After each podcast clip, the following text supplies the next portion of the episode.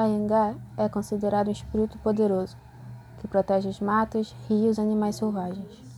Sua aparência, geralmente, é de um veado enorme, de coloração branca, olhos vermelhos como fogo e chifres pontudos. Mas nada impede de fazer aparições como um tatu, homem, boi e até um pirarucu. Anhangá é conhecido por punir os caçadores que maltratavam os animais e a floresta. Os caçadores levavam pauladas invisíveis, chifradas e coices. Ou então poderiam cair no encanto de suas ilusões mágicas, perdendo-se na mata ou até morrendo dentro dela.